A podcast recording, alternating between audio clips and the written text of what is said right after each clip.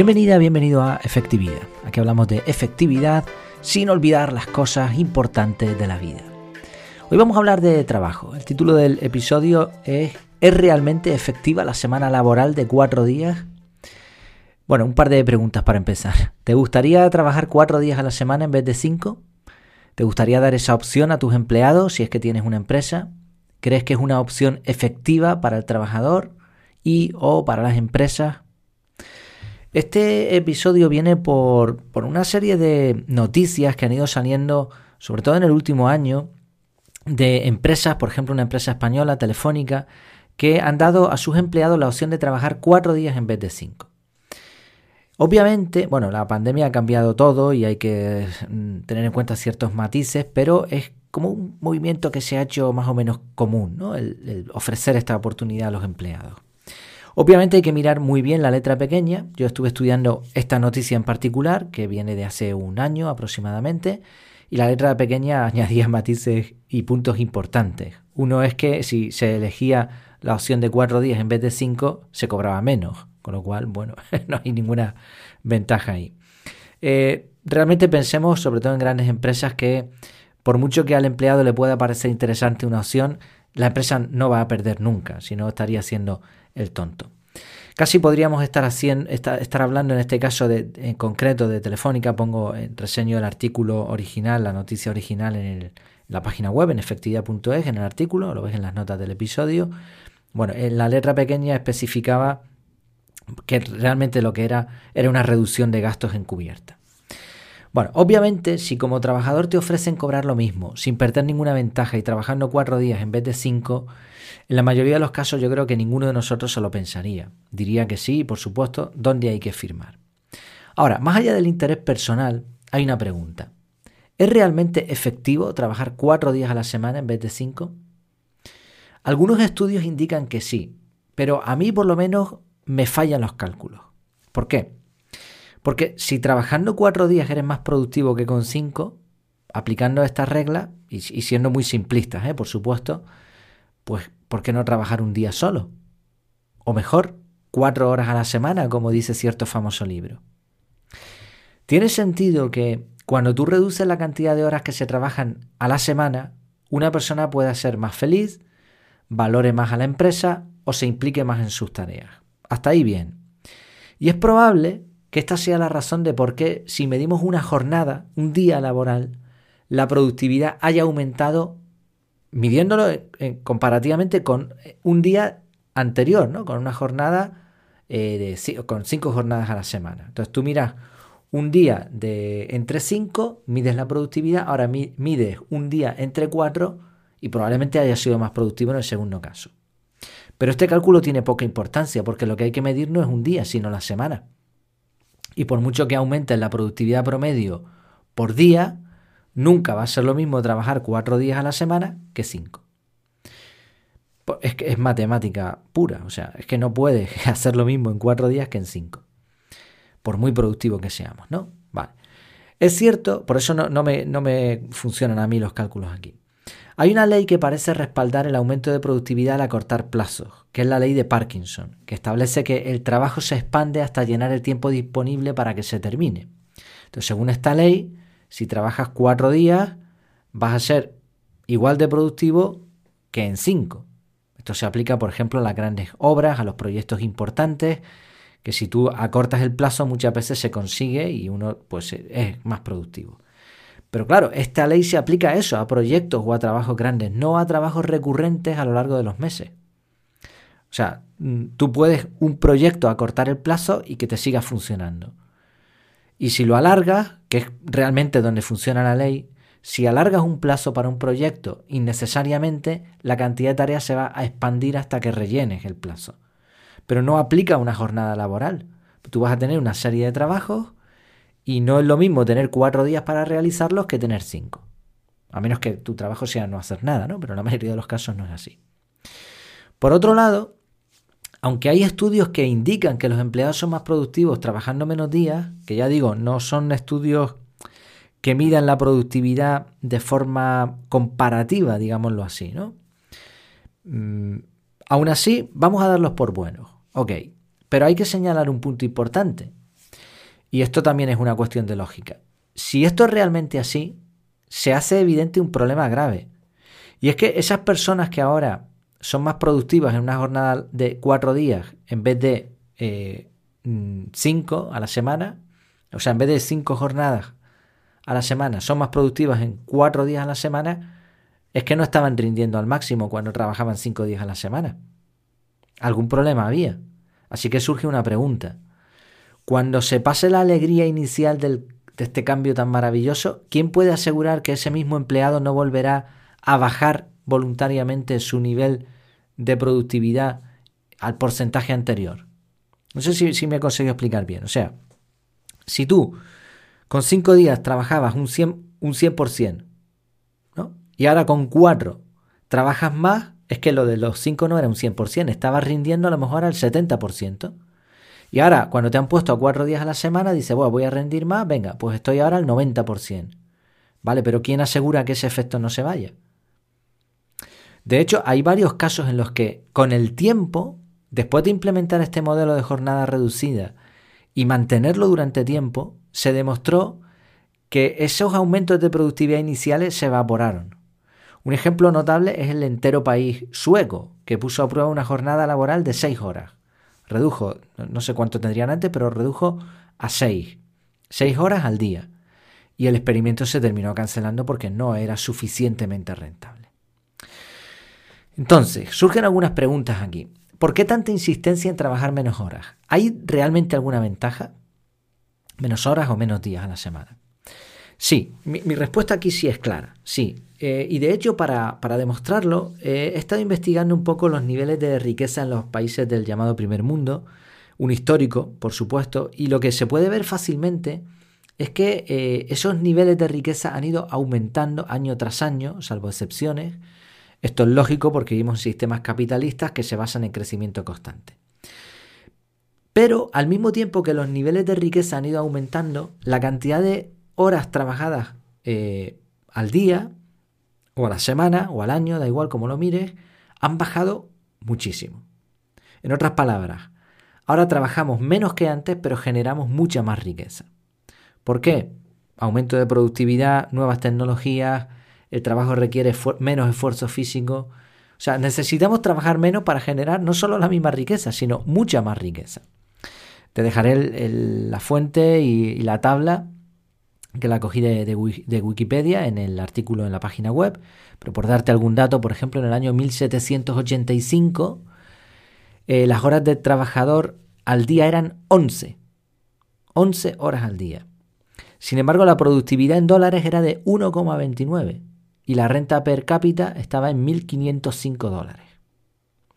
Sin embargo, si nos vamos al año 2000, un trabajador promedio dedicaba 6 horas al día sin embargo, su productividad en dólares era de 28,71 y el PIB, la, PIB per cápita era muy superior. Otro punto importante que hay que tener en cuenta es que la población mundial sigue aumentando y con ella, obviamente, los niveles de desempleo.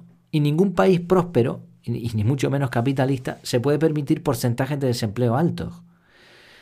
Eh, además tenemos el problema de las pensiones en muchos países que las pagan es necesario que siga aumentando la cantidad de trabajadores que entran para poder sostener a los que salen. Es decir, el número de los que entran siempre tiene que ser mayor que los que salen. Y esto no depende solo de que haya una población mayor, sino de que esa población trabaje. Entonces, para reducir estas cifras, una de las soluciones es que cada empleado trabaje menos tiempo, generando así más puestos de trabajo. menos mm, horas de trabajo más empleados trabajando y por lo tanto, pues más impuestos que se pueden recaudar para el, tema del desempleo, de los que están desempleados, que tienen que ser los mínimos posibles, y de los jubilados, de los pensionistas.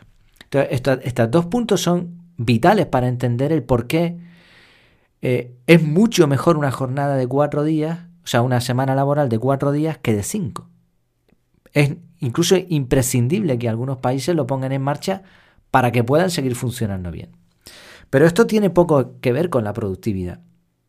Eh, yo hablo normalmente de efectividad, me gusta mucho más esta palabra, pero bueno, da igual. Productividad, efectividad es personal.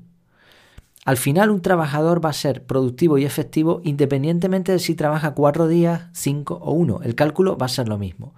Si tú trabajas un día ocho horas y eres una persona efectiva, vas a tener X resultados. Y si trabajas dos días las mismas horas, tendrás el doble de. Así de sencillo. Puede haber variaciones, pero van a ser mínimas y no van a afectar demasiado al resultado global.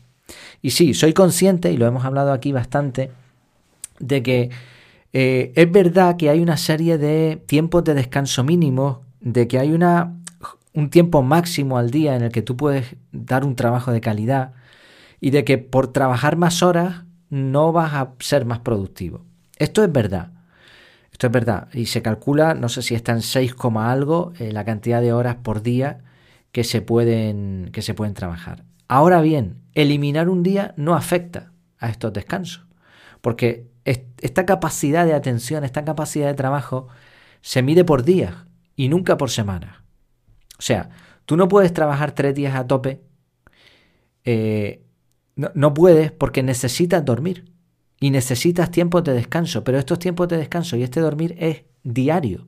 Por eso la productividad se debe medir día a día. Habrá días mejores, días peores, ¿no? En promedio. Entonces, no sirve de nada quitar un día de trabajo. Con los dos días del fin de semana que la mayoría tenemos de descanso, es más que suficiente para reiniciar. Aquí no hay ningún estudio que demuestre que la productividad va a aumentar porque has descansado un día más. Puedes ser más feliz, como decíamos al principio, puedes estar muy agradecido a la empresa, pero estar de ocio, de descanso, eh, un día más a la semana, no va a afectar a la productividad diaria, porque tú vas a descansar y vas a tener los descansos laborales exactamente iguales el resto de días. Entonces la productividad no, no va a afectar en este sentido, ¿no? Entonces, sí, puede haber un compromiso personal del trabajador a favor de que si le quitan un día, pues va a ser mejor trabajador. ¿no? Vale, ok. Pero debe ser personal. Y este compromiso, este factor personal, es lo que explica, según mi punto de vista, por qué a algunas empresas sí les ha funcionado reducir la jornada semanal y a otras no.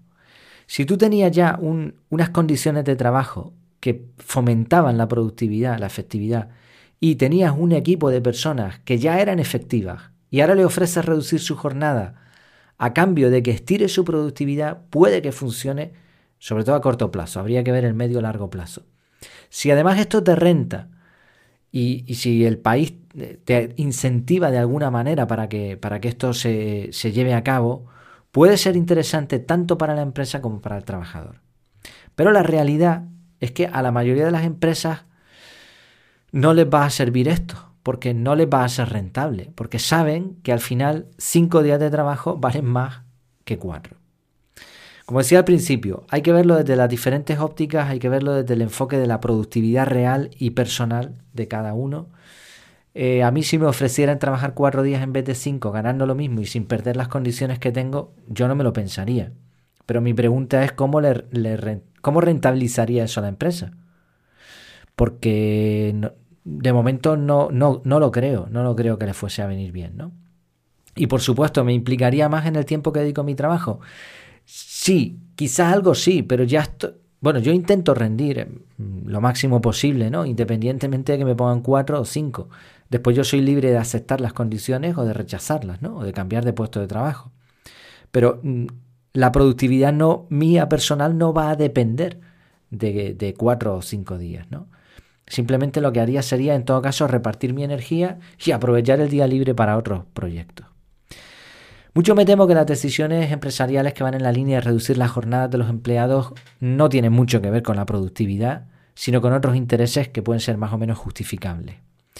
Lo más probable es que si el mundo sigue girando, la jornada laboral continuará reduciéndose, pero también lo hará la productividad personal, que no la empresarial ni, la, ni la del país. Y aquí viene una reflexión, una reflexión final. En un mundo donde cada vez se trabaja menos, donde la efectividad personal brilla por su ausencia, a poco que uno se esfuerce y mejoremos, nos va a ser fácil destacar. Y para esto, y esta es la reflexión final, eh, hay que ser proactivos y no reactivos. No, no podemos esperar a que la empresa decida de pronto ofrecernos cuatro días en vez de cinco o reducir la jornada a seis horas, a cuatro, a cinco, a las que sea. Debe ser cada uno de nosotros los que decidamos cuán productivos queremos ser, tanto en lo laboral como en lo personal. La efectividad personal es y será siempre una cuestión personal, como, la propia expresión indica. Y para eso es imprescindible que aprendamos. Creo que una metodología como CAR, que es la que yo ofrezco, puede ayudar, porque además vas a ver en tu calendario pues esos bloques de tiempo, cómo estás gestionando la energía, vas a poder ver un montón de cosas ahí, ¿no? Y te va a ayudar también a limitar lo que entra por la bandeja de entrada, a transformar todo eso en, en outputs, en, acciones, a cumplir con tus proyectos personales más allá de lo laboral, etcétera, etcétera, etcétera. Sabes que tienes un descuento en las notas del episodio, en Telegram también. La página web puedes ver cinco lecciones gratis y échale un vistazo a ver qué te parece. Y así no tenemos que esperar a que la empresa nos diga esto o aquello. Bueno, son algunas ideas. Sé que no todo el mundo va a estar de acuerdo con el planteamiento que he hecho hoy. Sobre todo los que somos empleados, solemos ver el tema desde el punto de vista personal, de como empleado, nuestros beneficios y también solemos ver las cosas a corto plazo. Pero igualmente, estés o no estés de acuerdo, coméntalo, coméntalo en el canal de Telegram que estaré encantado de, de discutirlo contigo. Y por supuesto, a lo mejor aprendo o tengo que modificar alguna forma de pensar. Muchas gracias por tu tiempo, por tu atención y seguimos. Hasta la próxima.